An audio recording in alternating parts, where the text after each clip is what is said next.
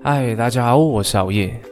你是不是对很多事情都很感兴趣？只要尝试新事物，就会特别来劲。一旦熟悉了，却又感到无聊，好奇心旺盛，经常想换工作，常被念做事，总是只有三分钟热度。如果你有以上特征，证明你很可能是个拥有多重潜能的人。今天要和大家分享的书就叫做《没定性的优势》。是作者艾米丽·霍布尼克以他一场超过五百三十万人观看的 TED 演讲“为何某些人没有真正的天职”而写成的一本书，彻底颠覆传统职业生涯和人生计划的脚本。今天好业就要告诉大家什么是多重潜能者的优势，以及如何克服多重潜能者所面临的困难。我们一直以来都被输入这样的观念：你所感兴趣的领域就是你需要专注的职业生涯。假设在高中时你喜欢科学，或许大学时你会研习生物，追求医学的方向，去上医学院完成住院医师的实习，然后成为医生。读工程系的将来成为工程师，主修音乐的将来将会成为音乐家。专才通常都会随着垂直轨迹一路走到尽头，但多重潜能者不同，我们会直着走，也会横着走，不只把技能应用在相关的职涯，还会以不寻常的方式用在其他学科上。就拿好业的路来当例子。营养学、营运管理、活动策划、平面设计都是我追求过的领域。中学毕业后，好业到了一家有机连锁店当全职销售员，对养生饮食和营养产品着了迷。各种维他命、蜂蜜、活性菌、酵素、营养谷粮、豆类，还是各种精化营养代餐，都了如指掌。虽然没有文凭认证，但也称得上是小小的无牌营养师，深受师奶的喜爱。后来进入马来西亚的政府大学，由于科系的选择弹性很低，就选择了修读营运管理学士文凭，因为看起来很酷，没有其他的原因。读了一个学期后，才发现对平面设计颇有兴趣，但基于怕麻烦的原因，也没去转科系。在大学三年半的时间里，也积极的策划各种校园活动，但都是与贩卖产品有关的。就在即将实习的时候。不管教授和同学的劝告，也不理成绩的影响，毅然转换了跑道，在多媒体的岗位上实习，果敢的追求和自身科系扯不上关系的平面设计和网络行销。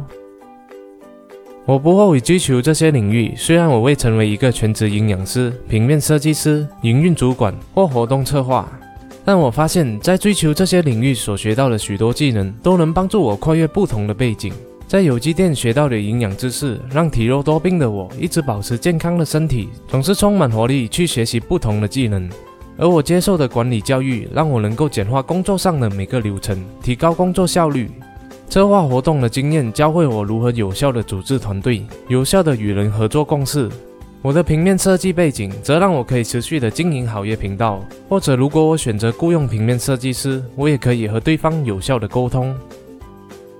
我们不知道自己什么时候会以出人意料的方式综合使用不同的才能，比如说，也许弹钢琴会让你加快打字速度，或者和动物一起工作能教会你成为一个更有同理心的老师。也许我们所追求的领域和兴趣看起来是很随机、很混乱，但这些路径往往比我们想象的更实际。成为多重潜能者是件美好的事，但这种心理素质也会带来一些挑战。在现代社会，人们不见得对多重潜能者很友善。当你和亲人朋友分享自己的新兴趣，却换来对方茫然地看着你，或是报以不赞成的表情。你是一个主修数学的学生，为什么会跑去读一门绘画课啊？你要报读视讯课程，但我以为你在这家科技公司做得好好的，福利薪水都很好啊。你可以定性一点吗？你已经不年轻了。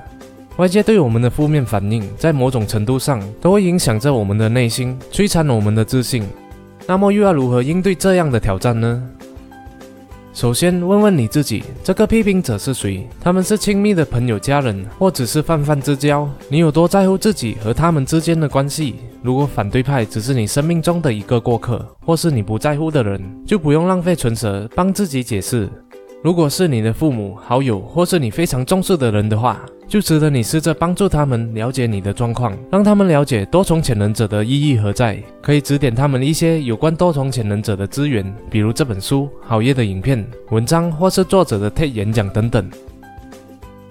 再来就是抛开质疑你的人，一个人其实就是五个最亲密朋友的化身，这几个围绕着自己身边的人，深深影响着我们的动机、我们的目标以及我们认为可能的事。不要害怕放弃友谊，然后再去寻找无论是生活方式或是信念，都跟你想要前进的方向更为一致的新朋友。为了你的精神还是情绪健康着想，勇敢的抛弃那些态度消极、批评你人生选择的人吧。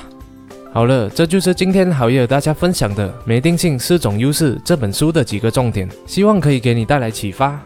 本书规划了一套实用的成功指南，帮助你在任何年龄、任何职业阶段都能设计一个更整合的工作和生活模式，尽量挖掘自己的多重潜能、超能力。里面还提供了四种多重潜能的工作模式，教你找出适合你独特个性的最佳职业。即使没有选择立足单一领域，即使没有乖乖花一万个小时刻意练习，依然能够成就一切。